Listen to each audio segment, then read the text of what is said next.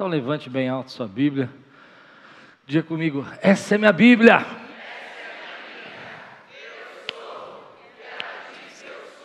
Eu tenho. E eu posso. Abrirei meu coração. A palavra de Deus entrar. Eu estou empolgado com esse texto. Quantos conhecem aqui a parábola do grande banquete? Amém? Vamos ler juntos. Ao ouvir isso, um dos que estavam à mesa com Jesus disse-lhe: Feliz será aquele que comer no banquete do reino de Deus. Um parênteses aqui, essa pessoa que falou isso estava pensando nos textos de Isaías que falam do banquete, da volta do Messias.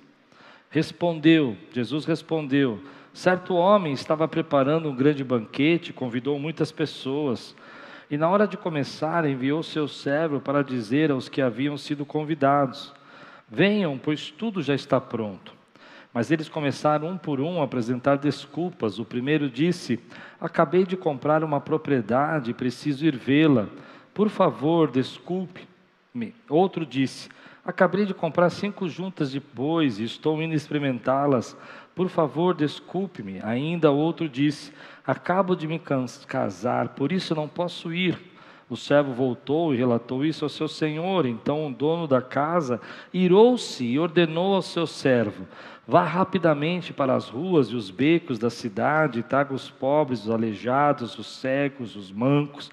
Disse o servo: O que o senhor ordenou foi feito, e ainda há lugar. Então o senhor disse ao servo: Vá pelos caminhos e valados e obrigue-os a entrar, para que a minha casa fique cheia. E digo a vocês: nenhum daqueles que foram convidados provará do meu banquete. Que parábola, né? Nós vamos começar um estudo. Quem está gostando dessa série de Lucas aqui? Então fique preparado, porque agora nós vamos estudar as parábolas de Lucas, que são super difíceis, são parábolas para alertar o nosso coração. Amém? Vamos orar? Senhor, fala conosco nessa noite, traz a tua palavra hoje. Que eu possa, Senhor, transmitir a tua mensagem segundo a tua vontade. E que haja, Senhor, tempo para exprimir, para experimentar, para entender tudo aquilo que o Senhor tem para falar conosco hoje. Em nome de Jesus. Amém. Hoje eu vou fazer algo diferente aqui, espero que você goste. Vamos falar um pouco de teologia de exegese, de interpretação de texto. Pode ser rapidinho, cinco minutos, vai demorar um pouco mais a pregação por causa disso, mas vai ser benção. Bom, o que, que a parábola do banquete ensina? Resumidamente, ela está ensinando assim: Deus honra os homens com seu convite e é uma afronta desprezá-lo. Amém? O, o banquete é o reino de Deus, é a a vinda de Jesus, é a volta do Messias, e o convite é do Senhor para que você participe da bodas, da mesa do Cordeiro. O Evangelho é de graça, ninguém pode cobrar, o convite é de graça, eles não têm que fazer nada. Na mente de uma família do Oriente Médio, havia uma cultura muito clara para eles sobre isso. Vamos tentar se transportar dois mil anos para trás, assim, mais ou menos. Não tem celular, não tem televisão, não tem cinema, não tem teatro, tem teatros públicos às vezes, mas as coisas são diferentes. As pessoas vivem mais de uma forma mais comunitária. E quando era feito um banquete, era um momento de grande importância para todos os convidados, era um momento de honra. E é interessante que pesquisando sobre isso, é, descobri que, por exemplo, a, a, ideia deles irem de novo e perguntar aqui no texto é, quem está pronto, está tudo preparado, quem vai vir, é porque isso determinava, por exemplo, a quantidade de carne que ia ser assada. Então, um banquete pequeno para quatro pessoas, uma galinha. Interessante, né? Um banquete maior para 12 pessoas, mais ou menos, um pouco menos, oito pessoas, um pato. Tinha até isso, qual era o cardápio, né? Um banquete maior para 12 pessoas, 14 pessoas, um cabrito, um maior um pouquinho, um bezerro, 60, 70 pessoas. Então, ele, tudo isso era preparado de uma forma que você tinha que consumir essa refeição no dia, na hora que você chegava. E, e não podia guardar, não tem geladeira para guardar. E também não tinha como fazer muita coisa estragava tudo. Então eles tinham que saber quem via. Por isso que o convidado sai perguntando: Ó, oh, está tudo pronto, quem vai vir? E aí era uma, uma afronta você negar, né? Então Deus está dizendo para nós: olha, eu honro você com o meu convite, o Evangelho é de graça, mas os homens têm boas desculpas para recusar o convite de Deus.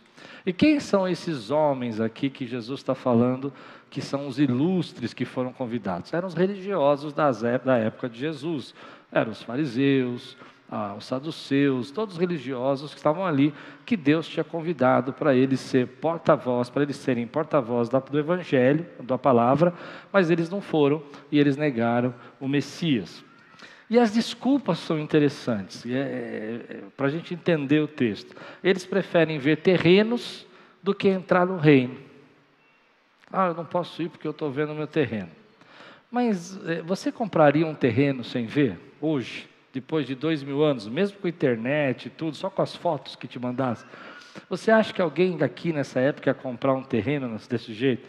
Nessa época era muito sério comprar um terreno, porque você tinha que.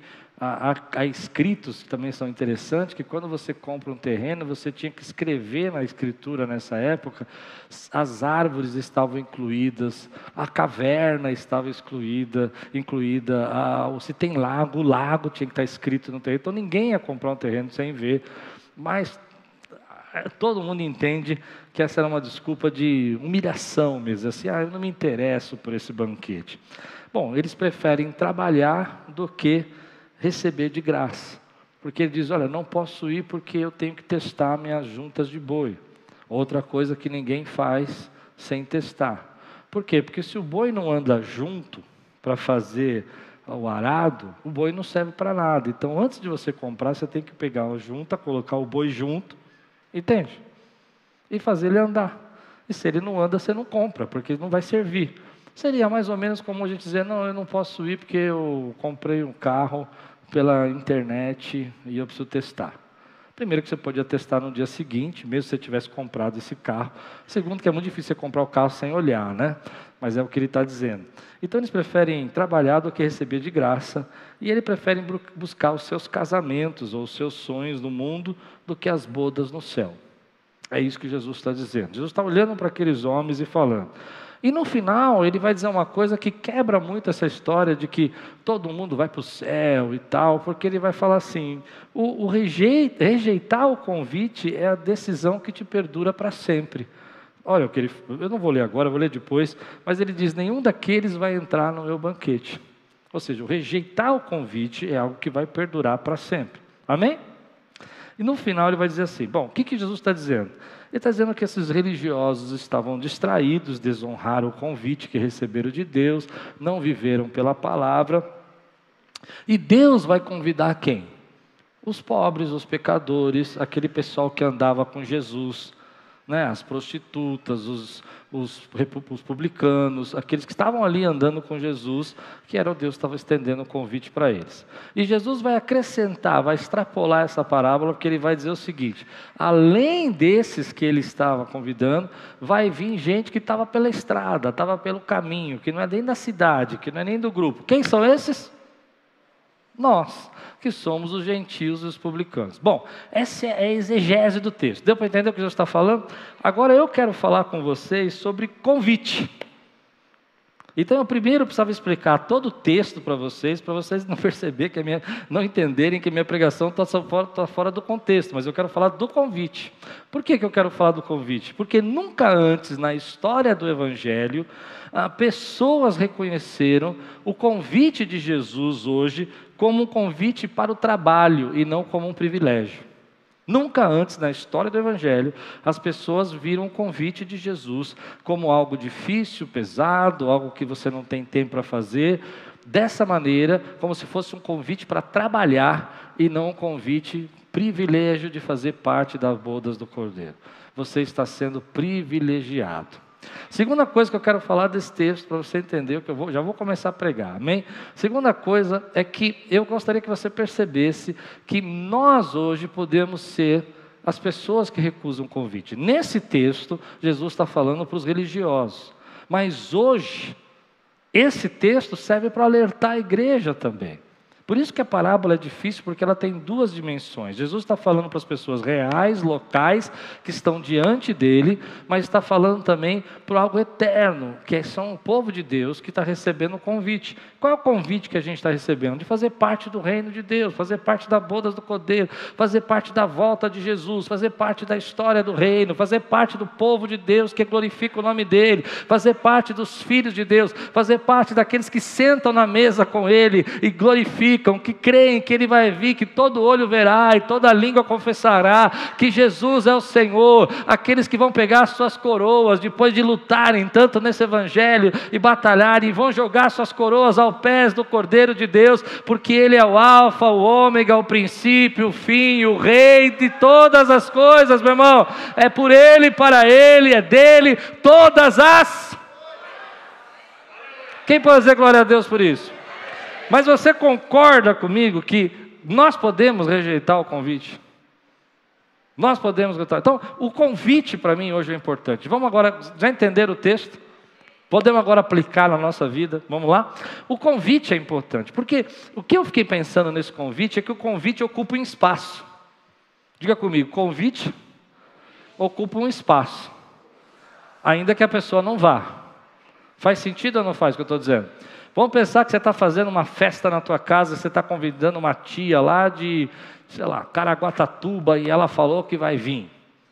Aí você tem um grupo de pessoas que você está contando participar dessa festa. Amém? E ela não vai.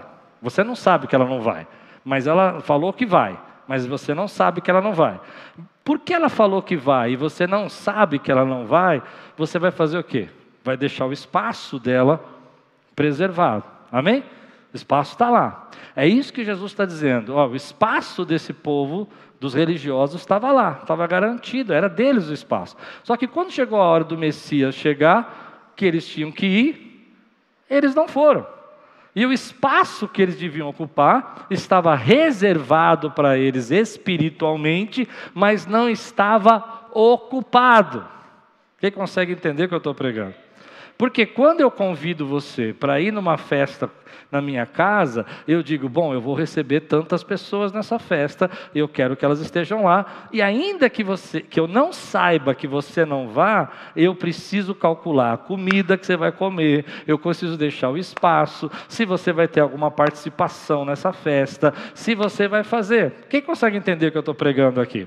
Então a gente, quando vai fazer, e é sobre isso que eu quero pregar, por isso que eu achei engraçado, porque eu nunca tinha pensado nisso nesse texto, é, quando você olha para isso, isso, eu fico imaginando na igreja. Todos nós recebemos um convite aqui. Uau! E é um privilégio receber um convite. E você está ocupando um espaço espiritual. Faz sentido o que eu estou dizendo? Faz ou não? Jesus está contando com você na bodas, está contando com você no reino. E aí entra numa questão que eu acho que você vai entender o que eu quero dizer: é que as bodas do cordeiro não vão começar no dia que você chegar no convite. Ela já começou porque Jesus te convidou agora para fazer parte. O reino está entre nós, a unção de Deus está entre nós, a presença de Deus está entre nós, a graça de Deus está entre nós. Enquanto adoramos, os anjos adoram conosco, enquanto estamos louvando, os céus estão abertos aqui, Deus está recebendo a nossa adoração. Quem pode dizer amém? E Deus está dizendo: Ei, esse é o povo que eu procuro, porque o Pai procura adoradores que adorem em espírito e em verdade, gente que aceitou o convite e que quer adorar a Deus, gente que aceitou o convite que nem você, que quer viver a presença de Deus, que sente o ar de Deus aqui nesse lugar, que sente a atmosfera de Deus mudando nesse lugar, que sente a presença de Deus, porque você aceitou o convite de participar da mesa dele. Eu acho que você consegue entender o que eu estou pregando. Então você recebeu esse privilégio de fazer parte. Mas alguns recebendo o convite, não vão. E eles estão ocupando um espaço. Fez sentido o que eu falei? Porque nós estamos contando com eles. Eu não sei se você crê nisso, mas eu creio nisso. Quando a gente se ajunta aqui, começa a adorar, eu creio que a sua voz soma com a minha voz, que soma com a voz dele, que a tua mão, tem uma irmã que fala aleluia aqui, oh, glória a Deus, e tudo isso é somado aqui nesse lugar, porque você foi convidado. Quem foi convidado aqui, diga glória a Deus. Mas aí chega um tempo que Jesus te convida e você não vai. Uau! Ele te convida para participar do louvor e você não vai. Ele te convida para participar da palavra e você não tem tempo para ouvir a palavra. Ele te convida para ouvir o que ele tem para dizer e você não vai. Mas o teu espaço, o teu convite está garantido. Eu não sei se está dando para entender o que eu quero pregar. E nós estamos contando com você, nós estamos contando com o teu amém, nós estamos contando com a tua oração, porque afinal de contas nós somos o corpo de Cristo, nós somos o exército de Deus desse lugar. E a tua oração soma com a minha oração, porque eu fui convidado e você foi convidado. Mas você não vai. Mas o teu espaço está lá. E eu acho que quem é líder vai entender o que eu estou dizendo. Você convida, deixa eu trazer isso para uma forma não tão espiritual, posso? Você convida uma pessoa para fazer uma parte da sua equipe no seu trabalho. E ela diz que vai. Você convidou. É um privilégio, porque é um projeto novo, um evento novo do seu trabalho, algo que você convidou os melhores. E você pôs as cadeiras para eles sentarem. Amém? Só que ela disse que ia e você ficou esperando. E aí você começou a reunião. O espaço está lá. O convite está lá, mas ela não foi. Aonde que ela está ocupando o espaço? Na sua mente, no seu espírito. Deu para entender o que eu estou pregando ou não? Nós, pastores, sofremos isso o tempo todo. É doido isso, né? Eu nunca preguei isso, mas eu vou pregar hoje e vou me arriscar. Porque eu estou esperando que você ocupe o espaço que Jesus te convidou. E enquanto você está dizendo que vai, eu não posso colocar outra pessoa no teu lugar. É verdade ou não é? Mas enquanto você está dizendo que vai e não vai, você está ocupando um espaço espiritual. Eu não sei se está dando para entender. Alguém está entendendo o que eu estou pregando? E aí, você fica esperando que ela vai fazer distribuição do folheto, que ela vai fazer o 2K, porque ela se inscreveu ali, que ela vai estar no mentor, porque o nome dela está no mentor. O lugar está reservado, o convite está feito, ela disse que ia. Chegou na hora da comida e do banquete e da festa, ela não foi. Mas ela está dentro de mim, ela está dentro da minha mente. Eu estou esperando ela. E é isso que a gente sofre como líder. Eu não sei se deu para entender nada que eu preguei agora. Então chega uma hora que Deus tem que fazer o seguinte: você está convidado e tem lugar para você, o espaço é seu, você está na mente de Deus, oh aleluia. Quem conseguiu entender? Você faz parte do projeto de Deus. Deus pensou no banquete e nesse banquete você ia estar tá lá, mas você não quis ir. Então Deus tem que pegar e tirar você. Porque enquanto Ele diz, bom, já que você não veio, na verdade não é Ele que me tira, você apenas não veio, esse espaço está ocupado dentro de mim, está ocupado dentro do ministério, está ocupado dentro da igreja, está ocupado dentro da cadeira, está ocupado dentro do banco. Entende? E a gente não consegue substituir nem usar porque a gente está esperando você. Então Deus fala: ei, filho, ele não vai vir.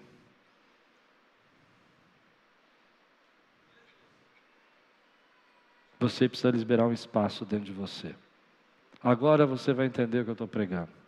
Tem gente que está recebendo o convite para morar dentro do seu coração, que está ocupando um espaço e que ele não vai vir.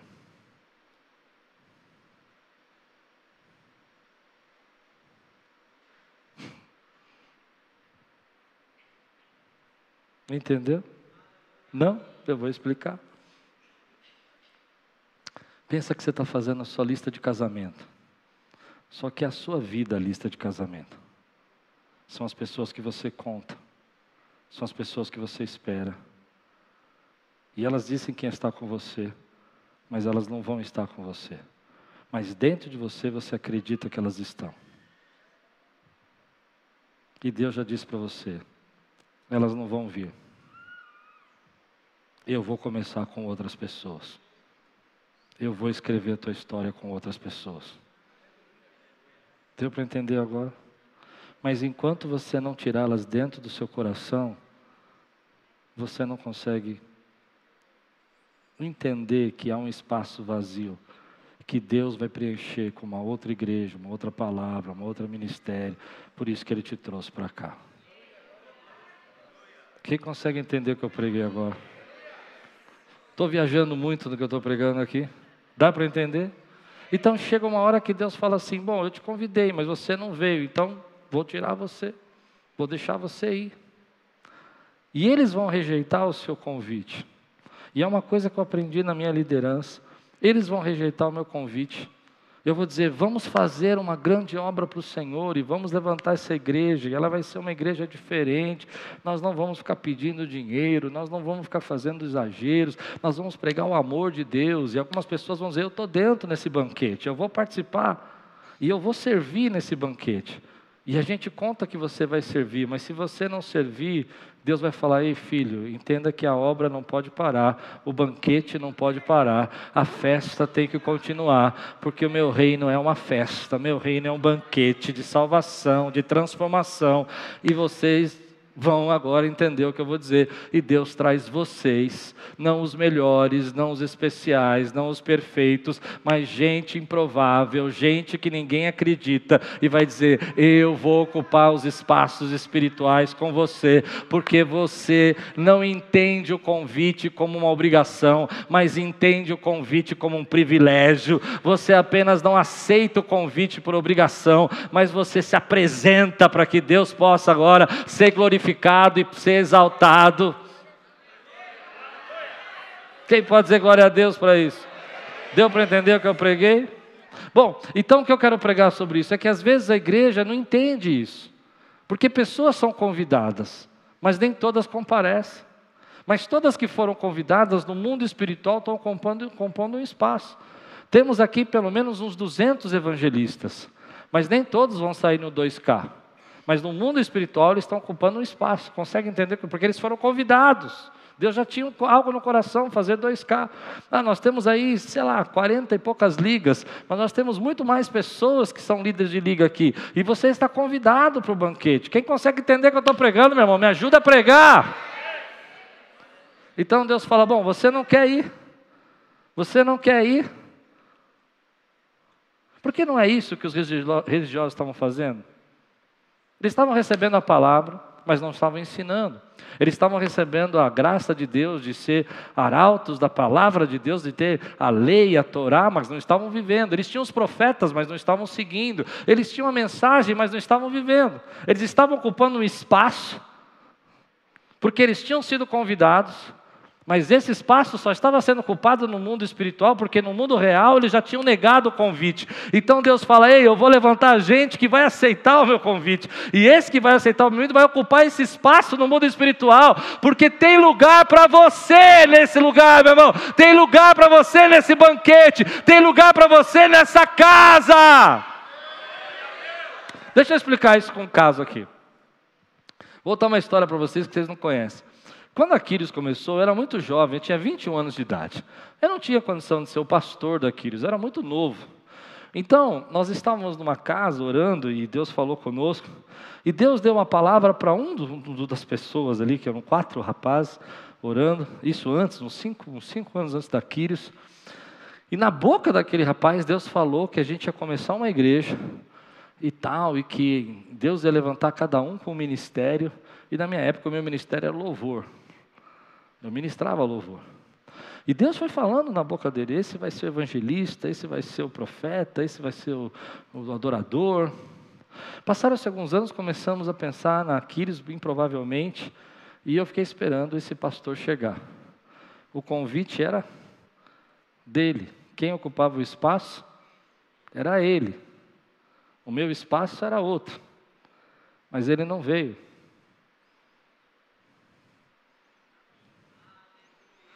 Bom, como eu era muito novo ainda, tinha um outro rapaz que a gente ia nos acampamentos, eu ministrava louvor com a Lupe, e esse rapaz pregava, ele já era mais velho, ele já tinha, o pessoal já chamava ele de pastor e tal. Eu era garoto, estava fazendo seminário. E no dia que a gente abriu a igreja, fizemos uma reunião antes, ele falou: Deus falou no meu coração, vamos começar esse ministério, vai chamar Quírios e tudo mais. E ele falou: vai lá, prepara o salão. E a gente lavou o salão. Ele falou: eu vou chegar a tal hora, eu trago as cadeiras e eu vou pregar. E eu vou ser o, o pastor. Era ele, não eu. E eu fiz tudo isso com a Lupe, com a Débora, nem, Patrícia, lavamos a cadeira, Raquel, limpamos tudo. Na hora dele chegar, o pastor, ele olhou a garagem, era muito feia, ele falou: Isso não é para mim, e foi embora. O espaço era dele. Amém? O convite era dele. Eu era ministro de louvor. Só que eu comecei a ver as pessoas chegarem. E eram poucas pessoas, mas estavam chegando. Sete pessoas. Primeiro culto. E eu disse: Bom, o que, que eu vou fazer? O povo está aqui, vou cantar, vou ministrar e vou pregar. Eu não tinha sido convidado. Quem está conseguindo entender o que eu estou dizendo? Mas havia um espaço que estava aberto. Oh, eu não sei se você está entendendo. Tem coisas que você não foi convidado, mas o espaço foi aberto e Deus vai te colocar naquele lugar, porque você entende que o convite é um privilégio. Quantos entendem que o convite é um privilégio, meu irmão? Quando você entende que o convite é um privilégio, então você aceita o convite. Então eu comecei a pregar. E aí eu continuei pregando até hoje. E estou pregando até hoje, mais de 30 anos. Mas outro dia encontrei um desses, um desses, não todos, o outro eu não sei onde está. Encontrei um desses. Eu fiquei olhando e falei assim: meu Deus. E você vai entender o que eu estou pregando agora. Obrigado, porque eu não rejeitei o teu convite. Eu tive medo, eu não me senti capaz, mas eu sei que o Senhor usa os improváveis. Quantos improváveis tem aqui, meu irmão? Então, para fazer um resumo do que eu preguei até agora, para você entender o que eu estou pregando, você tem um espaço, se você não usar, esse espaço vai estar lá por um tempo, mas vai chegar uma hora que, como nesses homens, a porta se fechou. Imagina se, se você não gosta disso, deixa eu te explicar. Imagina depois de 30 anos, depois daquela garagem, Aquiles chegou aqui hoje, aí ele chegasse e falasse assim: Klaus, o meu espaço é meu, sai, obrigado por você ter cuidado desses 30 anos daqueles. Você acha certo, justo? Não faz sentido. Mas é isso que você quer fazer com Deus. Hum, não devia ter falado assim. Te magoei, né? Entende? É isso que você quer fazer com Deus. Você não quer usar o espaço. Você não quer aproveitar o convite. Não quer entender com privilégio. Mas depois que o convite acontece, depois que o espaço é culpado, as, a festa começa. Quem pode dizer isso? A festa começa.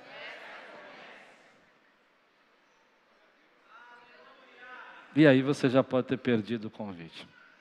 Então, valorize o convite que Deus está te dando. Duas lições. Primeiro, valorize o convite que Deus está te dando. Ele pode ser pequeno, ele pode ser aparecer que não é nada, é uma porta de garagem, mas Deus está te convidando, é um privilégio pode ser uma casa, pode ser ensinar três pessoas, pode ser ensinar uma pessoa, mas se Deus está te convidando, é um privilégio. Ocupe o espaço que Deus está te dando. Tome assento na mesa, porque Deus está te convidando para a festa dele. Quem pode dizer glória a Deus por isso, meu irmão? Agora entenda que algumas pessoas não vão aceitar o convite. E porque elas não vão aceitar o convite, durante um tempo elas vão. É como você no seu casamento. Você convidou a sua parente para ir no casamento e você reservou na sua festa, só tem 150 lugares. Claro que na boda tem muito mais do cordeiro, mas vamos pensar assim. E você está guardando o lugar dela e você sabe que ela não vai vir. Mas alguém tem que preencher aquele lugar, porque você não vai deixar seu casamento vazio, você não vai deixar a obra parada, você não vai deixar o reino sem se estender. Então Deus fala: bom, deixe-os ir, porque eu vou trazer aqueles que acreditam acreditam no chamado, que acreditam no propósito, que acreditam que, estão, que estavam ocupando um espaço espiritual, mas não estavam exercendo a sua posição. Agora eu vou trazer gente que crê na minha palavra, que assume a sua posição, que dá o fruto, que é árvore plantada junto a ribeiro, que dá o seu fruto no tempo certo, cujas folhas não murcham, que ocupa o espaço no mundo espiritual, mas que ocupa também o espaço aqui daquilo que Deus chamou você para fazer. Então eles não estão rejeitando você, eles têm um problema de prioridade. Você não entendeu o que eu preguei agora? Eles não estão rejeitando o seu convite, nem o meu convite. Eles têm um problema de prioridade. Eles acham que cuidar daquilo que eles têm que cuidar aqui nessa terra é maior do que Deus está convidando. E Deus está te fazendo um convite porque Ele colocou na sua vida dons, ministérios, talentos, chamados. E o problema de prioridade para eles é, é, é, muito claro no texto. Você pode testar uma juta de boi no outro dia, você não precisa na, à noite fazer isso, no escuro. Você pode olhar o seu terreno, já que você comprou e já pagou, você não precisa olhar naquele dia, você já pagou, vai no outro dia, já está pago, já está negócio fechado. É problema de prioridade. Nós estamos com problema de prioridade. Deus é o centro da nossa vida, Ele é o rei e Ele precisa ser a nossa prioridade, meu irmão, porque quando Ele é a sua prioridade, então você entende o privilégio que é fazer parte das bodas do Cordeiro. E quem entende o privilégio do que é fazer parte da boda do Cordeiro, dá um glória a Deus aqui. Aliás, eu vou fazer, dar 30 segundos para você ficar de pé e agradecer a Deus e dizer: Eu aceito o convite, eu aceito o convite, eu aceito o convite, eu aceito o convite. Esse espaço é meu. Aleluia. Entende o que eu estou pregando, meu irmão? Levante sua mão aí. Pegue as suas armas espirituais e diga: Deus, esse espaço é meu.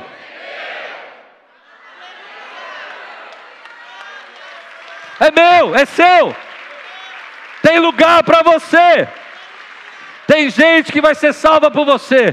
Tem gente que vai aprender a palavra por você. Tem gente que vai se converter na tua casa. Tem gente que vai converter, com você. Vai chorar e vai falar: Eu quero esse Deus da tua vida. Porque você está ocupando o teu espaço na boda do cordeiro.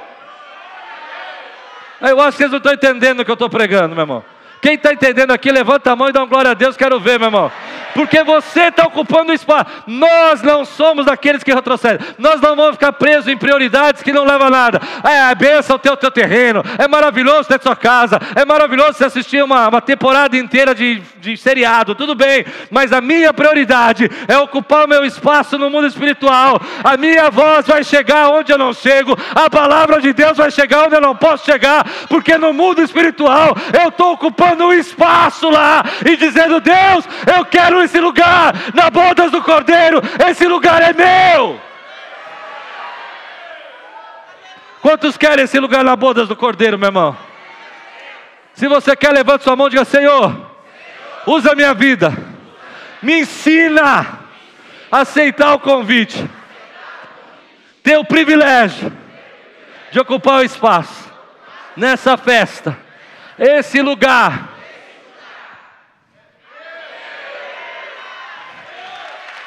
Aleluia.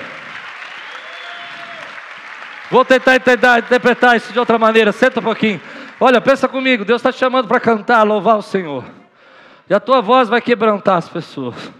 Mas você não vai. Ah, não tenho tempo. Ensaio é muito cansativo, gente. O ministério de louvor é problema, gente. Música é difícil, né? Não é difícil? Deus vai colocar outra pessoa. Porque no mundo espiritual, esse espaço não pode ficar vazio. E aí a gente sofre. E agora eu vou ensinar uma coisa só para os adultos aqui. Deus tira assim. Porque enquanto essa pessoa está ocupando o espaço, a gente está esperando que ela venha.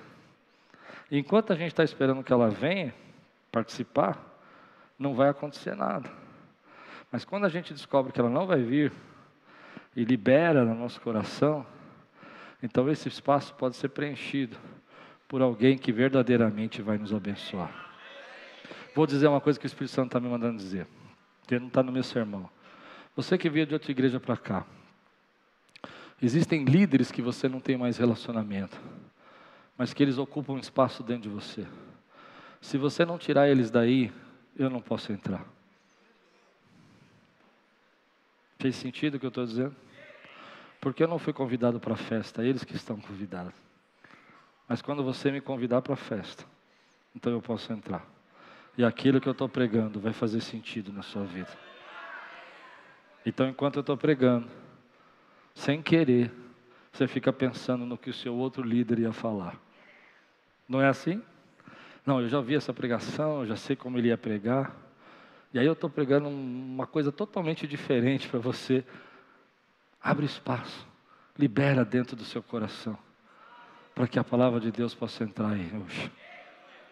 Algumas pessoas, querido, vão assumir lideranças na igreja. E às vezes a gente acha porque elas têm muito tempo na igreja, elas têm mais crédito. E talvez tenham. Mas se elas não ocuparem o espaço espiritual, a obra do Senhor não pode ficar. O banquete não pode ficar vazio. Então, você que está na liderança, você conta com elas na sua liga, elas não vão.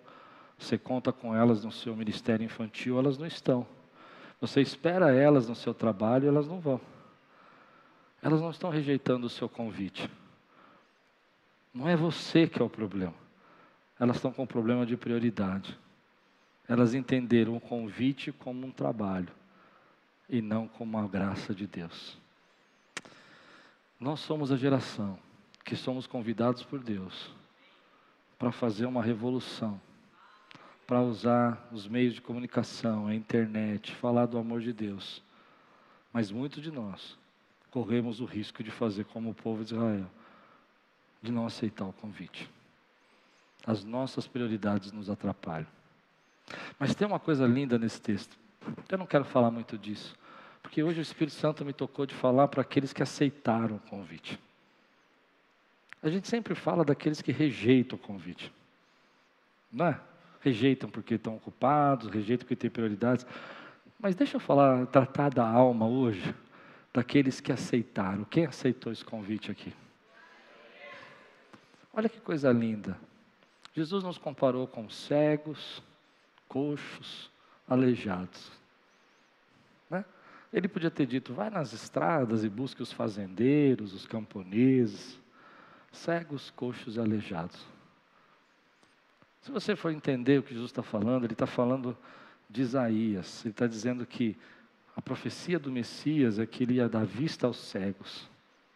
Não é? Ele ia fazer com que as pessoas voltassem a andar. O Messias ia ser aquele que ia colocar Israel de novo na visão de Deus e no caminho do Senhor. Deus está pegando pessoas hoje, como eu e você, que estávamos fora do caminho, que estávamos vivendo cegos sem a presença de Deus e nos colocando dentro da visão do Espírito Santo. Quem crê nisso que eu estou dizendo? E às vezes a gente, quando é chamado por Deus para isso, a gente acha que não é com a gente, porque a gente era um manco, um manco, a gente era um cego, não é? A gente não enxergava as coisas de Deus, a gente não vivia no caminho do Senhor. Não é assim? Mas Deus não está em busca de pessoas perfeitas. E eu sei que parece jargão, mas esse jargão cabe aqui. Ele está procurando os disponíveis. Não são os melhores cantores que Deus vai usar, são os disponíveis. Não são os melhores pregadores que Deus vai usar, são os disponíveis. Porque tem muita gente que pode ser o melhor pregador, mas que nunca vai numa casa de alguém pregar. Entende? Então hoje eu quero falar para você que aceitou o convite que se sente improvável. Sente que tem muita coisa na tua vida que tem que mudar. E eu vou dizer para você, creio que tem mesmo. Mas o convite é para você. E às vezes o diabo quer acusar você, dizendo assim: não, mas você não pode. Eu creio num Deus que transforma, vocês creem nisso? Eu creio num Deus que a pessoa entra coxa, caminhando, torto, mas Deus levanta em direita. Creio numa pessoa que entra na igreja e não enxerga as coisas espirituais, e acha que tudo é normal, mas Deus revela, abre as, dá vista aos cegos e faz enxergar as coisas espirituais. Quantos creem nisso? Mas eu sei que muitas vezes a gente não entende que Deus quer usar você, porque os religiosos daquela época já se achavam bom demais para Jesus. E quando você se sente o improvável, quando você se sente uma pessoa imperfeita, mas que Deus, pela sua graça, salvou você e restaurou, você abre espaço para Deus usar você. Deus está olhando para você e diz assim: Ei, você que está aí, que está buscando transformação para a tua vida, que aceitou o convite, que está querendo viver algo novo, talvez você não seja o melhor. E Deus não está procurando o melhor, Ele está procurando aquele que está com o coração aberto e quebrantado e você precisa abrir esse coração para entender que às vezes você se sente indigno, você se sente que não é merecedor desse convite, ou que você não pode fazer parte, ou porque você não tem condição, ou você não tem capacidade. Mas Jesus está dizendo aqui para mim, para você, ei, foi atrás de você que eu mandei o convite. Eu creio que Deus já está cansado de gente que sabe tudo. Pronto, falei. Cansado de gente que não tem espaço para aprender nada com Ele. Cansado de gente que vive por método e não por princípio, que vive por, por, por, por dogmas e não por intimidade. Deus quer que você viva com intimidade. Eu vou usar só um parênteses aqui, é um texto lindo, se você quiser ler, Hebreus 11, 7, fala que Noé andava por, com Deus, e porque ele andava com Deus, Deus avisou a ele as coisas que estavam para vir. Entende o que é intimidade? Intimidade é você perceber o que Deus quer falar com você daquilo que está por vir. Deus sabe que você era um ex-coxo, que você era um ex-manco, que você era um ex-cego. Ele sabe que você andava pelo caminho, mas Ele te escolheu. Então dá lugar na tua vida para a presença de Deus. Não aceite isso como um padrão, você tem que ser coxo para sempre, você tem que andar direito, é, torto a vida inteira. Deus é Deus que endireita os seus, Ele te convida para você ser transformado por Ele. Quantos creem nesse poder aqui, meu irmão? Mas o inimigo fica guerreando para que você não aceite o convite. E Deus está falando para mim e para você: tem lugar na mesa para você. Tem lugar na mesa para você. As pessoas podem ter te rejeitado, mas Deus não te rejeita. As pessoas podem não entender como Deus fala com você, mas Deus fala com você e tem lugar nessa mesa para você. Tem lugar que Deus te convidou para estar aí. E esse lugar na mesa é um privilégio que Deus está te dando. Então tem tanta coisa acontecendo na nossa vida, tem tanta coisa nos distraindo, mas eu oro para que Deus não permita né, que a gente se distraia diante de um convite que é um privilégio maravilhoso. Vou voltar contando meu testemunho. O que aconteceria na minha vida? Eu fico imaginando às vezes, sabe aquela coisa que você toma uma decisão errada e vai parar em outro lugar? Se naquele dia que o, o, o nosso irmão foi embora e deixou as cadeiras e foi embora, eu tivesse dito assim: Isso não é para mim. Onde eu estaria hoje? Quem eu seria hoje? Entende? Não, Deus não tinha dito que eu ia ser o pastor de lá. Ele não tinha dito. Ele foi dizer depois. Foi dizer depois. Eu nem era pastor. Eu não tinha título nenhum, nenhum título. Por isso que eu falo que título não é importante. Mas o que eu acredito é que Deus falou: tá vago, você quer? Consegue entender o que eu estou pregando? E tem coisas hoje que Deus quer fazer nesse mundo ainda. Tem coisas que Ele vai realizar nessa terra, você crê nisso? Tem avivamentos que Ele vai trazer para essa vida e que Ele está dizendo para mim e para você nessa noite: está vago, você quer? Porque quem eu chamei não estava disposto. E aí você fica com medo, você acha que você não é capaz, você acha que você, é, ou você se defende, porque a gente tem isso também, né? Quando a gente não acha que não é capaz, começa a ficar muito orgulhoso, achar que sabe tudo para se compensar e você se sabota. E a única coisa que Deus está pedindo para você é aceitar o convite. Deus está dizendo: está vago, você quer? Quem eu chamei não veio, você vai. Quem eu pedi para ir não foi, você vai. Quem eu disse que ia fazer comigo não fez, você vai. Eu já matei o cordeiro, eu já preparei a festa. Agora, o que é lindo nesse texto é que para Jesus, a bodas do cordeiro, e eu preciso pregar para quem aceitou o convite, não é uma batalha. Jesus não descreve o reino, nem a bodas, nem a volta, nem, nem a presença dele hoje como uma guerra, ele descreve como uma festa. É, claro, claro, eu sei que você está pensando. Você pensou assim agora, mas tem batalha espiritual. Tem, irmão, claro que tem batalha, mas Jesus descreveu como uma batalha ou como uma festa? Ele falou: olha, Deus chamou você para ir para a guerra.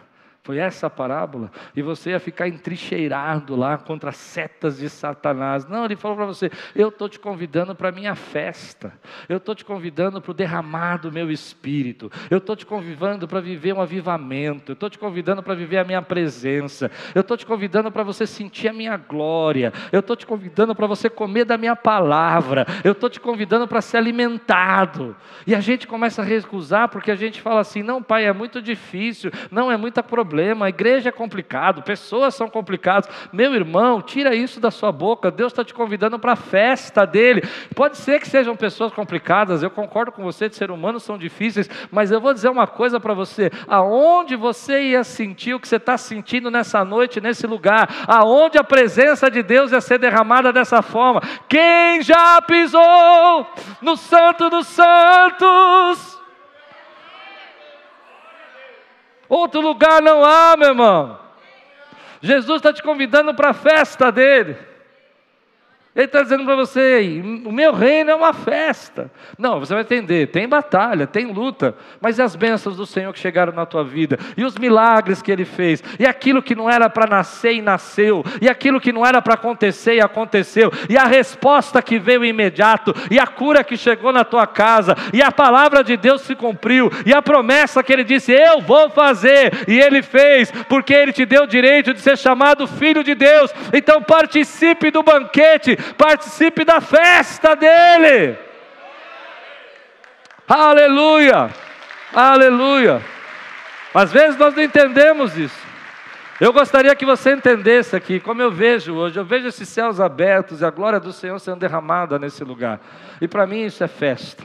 Eu vejo o Senhor distribuindo seus presentes aqui e quebrando as cadeias para aqueles que aceitaram os convites do Senhor. Eu vejo armas espirituais sendo colocadas na sua mão, há armas de adoração, armas da palavra. Você revestido, ser coberto com o sangue do Cordeiro. Nenhum mal, nenhum encantamento vale contra a tua casa, porque você está dentro da festa, dentro das bodas, que é uma festa. Como Jesus viu isso? Ele viu como uma festa. Como a gente vê hoje, um problema, é um trabalho. Ah, eu vou só porque tem que ir. E Deus está falando, não, querido, você não entendeu. Hoje à noite vai ter uma festa lá. O pastor Klaus vai começar a pregar e o Espírito vai derramar, não porque eu estou pregando, mas porque Ele está aqui, porque você está orando, porque a presença de Deus está aí, e vai ter batismos do Espírito, e vai ter gente que vai ser renovado, e vai ter gente que vai ser curado da depressão, tem gente que vai ser curado do câncer aqui, porque há uma festa acontecendo aqui. E aí você vem dizer para mim, meu irmão, que você vai deixar essa festa porque tem que ir no Lola Palosa. Sangue de Jesus tem poder. Hã? Falei alguma coisa que não devia? Você está dizendo para mim, meu irmão, que você não consegue enxergar a festa que Deus chamou você para participar. Entende o que a gente faz? Como é difícil isso, né? Mas eu aprendi a entender que os convites de Deus é um privilégio. Eu me lembro que em 2004 Deus falou para mim: você vai estudar lá no Havaí. E eu falei: Deus, mas eu não sei, nunca andei de avião. Eu só faço com a Lupe as coisas. Eu não viajo sem a Lupe, não saio. Ela não podia ir, que era um, era um retiro, né? um estudo só para homens, 40 homens. E eu me lembro que a primeira coisa que eu vi lá quando eu cheguei foi um ancião filipino, uma bata assim, chegou da Filipinas, a gente estava chegando do Brasil, e ele começou a orar. E ele começou a chorar. E na oração dele ele falou uma palavra que eu não conseguia traduzir na hora, não da maneira como eu queria. Ele falava: Senhor, thank you for this privilege. Eu nem sei se existe essa palavra em inglês, você inventou, mas eu gostei. Thank you, thank you, thank you. Ele só falava isso. Obrigado, obrigado pelo privilégio. Obrigado, obrigado pelo privilégio. Daqui a pouco ele parou de olhar, ele olhou para todo mundo assim. Era um ancião. E disse assim: Você entende o privilégio que Deus está te dando? Você entende o privilégio? Ele era aluno. E todo mundo começou a chorar. E eu vou fazer essa pergunta para você. Você entende o privilégio que Deus está te dando? A tua liga é pesada, mas você entende o privilégio que Deus está te dando? Ah, o ministério de louvor é difícil, mas você entende o privilégio que Deus está te dando? Cuidar das crianças é um problema, mas você entende o privilégio que Deus está te dando. Aprender Libras para interpretar é um problema, mas você entende o privilégio que Deus está te dando. Pregar é uma dificuldade, mas você entende o privilégio que Deus está te dando. Receber a presença do Espírito Santo. Ah, como eu oro hoje para que Deus faça a gente sentir o privilégio que é ter a presença do Espírito Santo na nossa vida. E às vezes a gente está tão acostumado Deus falar com a gente que a gente nem mais acha um privilégio. Que privilégio é você estar tá andando na rua e Deus falar, não vai. Aí você fala, isso é tabu, isso é coisa da minha cabeça, mas é um privilégio você ter Deus na sua vida falando para você não fazer, meu irmão. Que privilégio é isso, e a gente não agradece. Eu estou sendo muito piega, você acha? Mas não é um privilégio Deus falar para você, olha, não entra nesse lugar, você é meu filho. Eu, eu, você encara isso como uma, Deus mandando você não fazer, eu encaro como um privilégio, porque eu tenho um pai, eu não sou órfão, eu tenho um pai que cuida de mim, é um privilégio. Eu vou contar uma história para vocês. Quando eu era criança, eu tinha que fugir de casa, a ordem era fugir de casa. Quando minha mãe tinha um surto, a gente tinha que fugir, porque se ela pegasse ia ser complicado. Eu louvo a Deus por um privilégio que eu vivi. Como eu queria viver isso hoje. Porque eu fugia e me escondia no meio de um morro. E ficava sentado porque eu não sabia ver horas. Irmão, diante de Deus, eu não sabia ver horas de tão pequeno que eu era. Então eu só sabia que quando o sol se pusesse, por isso que eu ia para o morro, porque eu via o sol se pôr, meu irmão Pascoal chegou em casa. E as coisas iam ficar mais calmas. Mas eu lembro, eu lembro eu lembro de um homem de calça jeans, camisa branca, que sentava do meu lado e ficava a tarde toda conversando comigo. E falava: Você é meu. Você é meu. Que privilégio. A minha vida como a sua não foi fácil. E você teve problemas maiores que os meus. Você teve coisas piores que eu. Mas que privilégio é saber que a mão de Deus estava ali com você. Que privilégio saber que quando minha mãe teve um surto e me espancou, não espancou, tadinha, ela me deu um tapão que me levantou do chão e fez eu voar uns três metros, mas não foi espancamento. É, um privilégio saber que naquele dia Deus estava cuidando de mim, querido. Que privilégio. O privilégio não é você não ter tido problema, o privilégio é você saber que você teve um Deus no problema com você, meu irmão. Esse é um privilégio. E hoje eu oro para que você sinta dentro do seu coração a salvação de Deus. Como eu acho que a nossa, a nossa igreja, quando eu falo igreja, não é a Quírios, a igreja perdeu esse privilégio. Perdeu o privilégio de cantar hinos ao Senhor e imaginar e saber que os céus estão abertos e os anjos estão aqui conosco hoje. Não, eu vou falar essa, você precisa ouvir. Que privilégio é você saber que Ele dará a ordem aos anjos para te guardar. Oh, meu irmão, que privilégio. Agora é para os pentecostais que creem. É o privilégio saber que tem anjos aqui com armas espirituais guerreando pela nossa vida.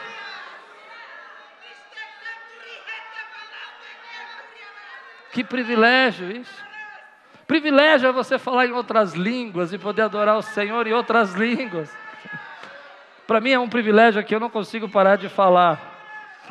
É saber que há um copeiro que faz uma oração em 30 segundos, nem isso, um segundo, e fala: Deus, me ajuda aqui. E chega para o rei e fala: Rei, meu povo lá está precisando reconstruir os muros. E Deus toca o coração do rei, porque Deus ouve oração de segundos. Quem é você para Deus ouvir a tua oração em segundos? Você é um privilegiado, você é um improvável, que Deus chamou você para viver esse banquete, meu irmão. E aí você vem dizer para mim que o evangelho é difícil, difícil é ser amassado pelo diabo, difícil é ser preso do Satanás, difícil é você não ter para quem clamar no meio da tua dor, difícil é você não ter um pai, difícil é você ser órfão, difícil é você não ter esperança. Se você crê, dá um glória a Deus aqui, meu irmão, exalta o Senhor. Difícil é isso, meu irmão. Difícil é você estar tá andando na rua e não falar, Deus me ajuda, e você não saber quem é Deus. Não faça isso em casa. Outro dia minha filha foi assaltada. E eu falei, vamos atrás. E eu fui atrás. Não faça isso. Eu não sei o que me deu, eu fui. E eu olhei para o cara e falei assim: perdeu.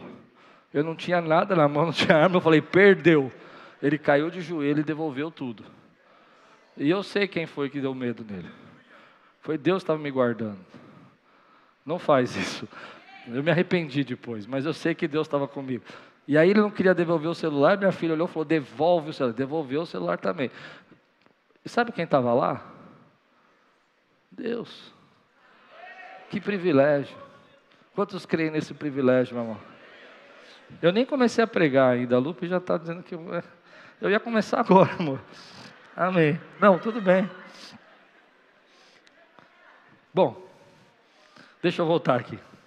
Você precisa liberar espaço. Eles não vão vir. Consegue não? Repete comigo. Eu preciso liberar espaço.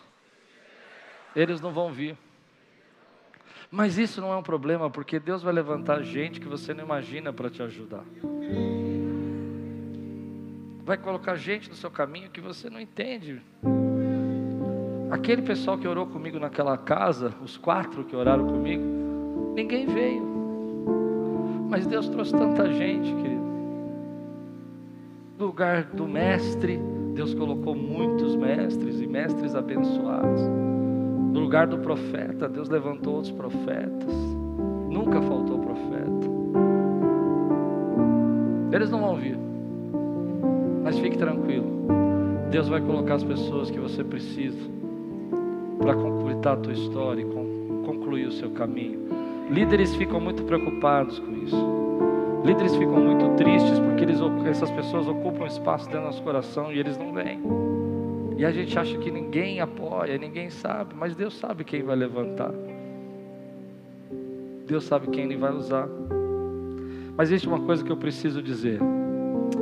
E eu vou dizer com pesar no coração, mas eu quero que você leia o 24, versículo 24. Eu digo a vocês: nenhum daqueles que foram convidados provará do meu banquete. Isso me faz chorar, irmão me dá alegria no meu coração.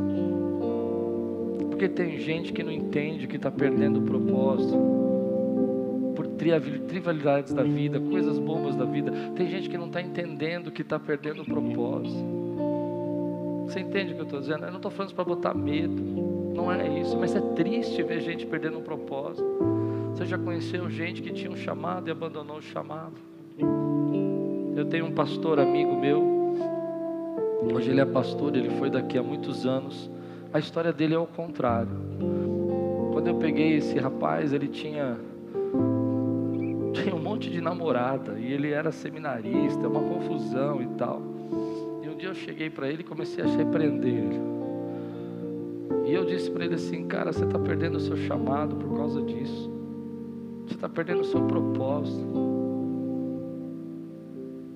E ele realmente se converteu há um ano paz, um ano, um ano e dois anos atrás, já fazia muitos anos que eu não via, ele escreveu um recado assim, pediu para uma pessoa ligar que ele assumiu uma igreja, já é pastor há muitos anos, mas fazia muito tempo que eu não via. E ele disse, olha, eu queria que você viesse na minha ordenação, de, né, na minha posse, né, e pregasse. Eu falei, mas eu não sou da denominação. Geralmente na denominação não pode pregar quem não é. Ah, eu não quero saber porque você deu destino quando você falou comigo. E eu já combinei com a denominação, é você que vai pregar. E aí eu fiquei pensando nisso, irmão. Tem gente que vai ouvir o chamado, vai passar pela porta e vai viver como esse meu amigo que hoje é pastor de uma igreja, que é abençoado, que abandonou essa vida toda que eu estou falando para você. Que às vezes ele, quando falou comigo, ele deu risada, ele falou: eu era muito doido, mas Deus entrou na minha vida.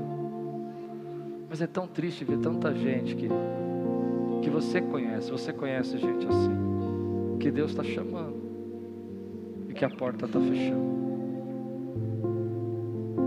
E a gente tem que entender: a porta não vai ficar aberta para sempre. Lembra que eu contei desses meus amigos que eram para ser o pastor da Quiris e não eu? Imagina se, se eles chegassem agora e falou, oh, a porta está aberta. Eu acho que a gente não ia gostar muito, né? a história não é mais a mesma, não é? Eu nem sou mais ministro de louvor da igreja. Entende? A porta não fica aberta para sempre. Eu creio que Deus teve planos diferentes depois para eles na sua misericórdia. Mas toda vez que eu vejo o que Deus fez aqui, eu louvo a Deus porque nós aceitamos o convite. Mas fico triste com gente que está deixando passar o seu talento, sua oportunidade. E aí Jesus diz: Olha, eles não vão entrar no banquete. Eu conheço pessoas completamente frustradas, porque receberam o convite de Deus, não aceitaram o convite de Deus, a vida passou e eles culpam todo mundo, porque a vida deles não é o que eles esperam. Você conhece gente assim? Conhece ou não? Isso não tem a ver com cargo, isso não tem a ver com título, isso não tem a ver com posição, tem a ver em aceitar o convite tem a ver em viver a essência. Outro dia me perguntaram: o que você foi fazer lá na praça, pregar lá na praça com os jovens? A gente tem que viver a essência, seja dentro da igreja ou seja na praça. Essa semana fui pregar numa igreja de um amigo, teve um problema do metrô, a igreja estava vazia, não estava não cheia, depois encheu, mas na hora estava vazia. E ele disse para mim: Ah, hoje que triste, teve esse problema da greve e tudo. E bem hoje que você veio. Eu falei: Cara, volta a essência importante a gente estar tá junto. A gente estar tá junto. Depois encheu, mas a gente estava junto. Entende o que eu estou pregando para você, meu irmão? Quem consegue entender? Se você não aceita o pequeno convite que Deus te faz, você não pode assumir o grande convite que Deus quer te dar. Se você não aceita o pequeno convite que Deus te faz, desliga o seu celular para ouvir minha palavra. Como que você quer pregar? Se está dando para entender que eu estou pregando. Se você não aceita o pequeno convite que Deus te faz, para de ver pornografia, que isso vai acabar com o teu casamento. Que você quer que Deus revele coisas celestiais para você? A gente tem que aceitar os pequenos convites. E Deus está fazendo um convite todo dia para você, para acordar de manhã e agradecer a Deus pela sua família, para pegar sua filha, dizer Deus obrigado. Deus está fazendo esse convite para nós hoje, para agradecer pela igreja que Ele nos deu. Quem recebe essa palavra, meu irmão? É claro que existe o um convite eterno, você entende, eu, já, eu fiz a exegese com vocês, mas existe um convite diário. Deus está falando para você, convido você para andar comigo que nem Noé andou. E porque Noé andava com Deus, foi revelado a eles as coisas que ainda estavam por vir. Quem aqui gostaria de que Deus revelasse o que está por vir na sua vida? Para você poder preparar a tua arca, poder fazer as coisas que Deus quer. Mas isso é intimidade. E a intimidade começa quando você diz não para algumas coisas e sim para Deus. Essa assim que conversa a intimidade. Você diz não para algumas coisas. Deus está fazendo esse convite para nós hoje. Todos os dias Ele fala, fala comigo, fala com você. Eu te convido para andar comigo, eu te convido para ser cheio da minha presença. Eu te convido para você ser entregue a mim. Ah, mas é tantas coisas, eu não vou mais ser da igreja porque pessoas são complicadas. Meu irmão, eu não posso perder a festa. Deus está derramando avivamento. Deus está despertando pessoas. Ah, mas tem o joio, né? É, tem, ele já falou que tinha mesmo. Mas tem trigo. Tem trigo. Se você fala do joio, eu falo do trigo. Você fala das lutas, eu falo das bênçãos. Você fala dos seus problemas, e eu conto para você os seus milagres. Você fica repetindo para mim o que você viveu no passado, e eu estou descrevendo o teu futuro. Acho que você entendeu o que eu disse. Acho que você não entendeu o que eu disse. Você fala do seu passado, eu estou falando do seu futuro. Você recebe essa palavra? Mas é triste. Mas para nós, que aceitamos o convite, a comida é de graça, ninguém precisa pagar a salvação, ele já pagou. O lugar está reservado, tem uma plaquinha com o seu nome, e tem espaço para você. E aqueles que aceitam o convite, agradecem a Deus pelo privilégio de estar na presença do Senhor. Quem recebe essa palavra hoje? Se você sente esse privilegiado, fica de pé no teu lugar. Quero orar com você. Agora eu entendi, estourei o horário. Né? Nem vi, irmãos, passou muito rápido. Não fique bravo comigo, eu esqueci de colocar. Não coloquei nada aqui, esqueci do horário. Amém. Quantos se sentem privilegiados aqui, meu irmão? Feche os seus olhos agora. Eu quero que você imagine o Senhor na tua vida, teu Deus, teu Jesus, e diga para Ele: Senhor, é um privilégio, teu sangue, teu sangue derramado em mim é um privilégio ter os meus pecados perdoados. É um privilégio ter o convite da bodas do Cordeiro. Dá um glória a Deus, exalta o Senhor.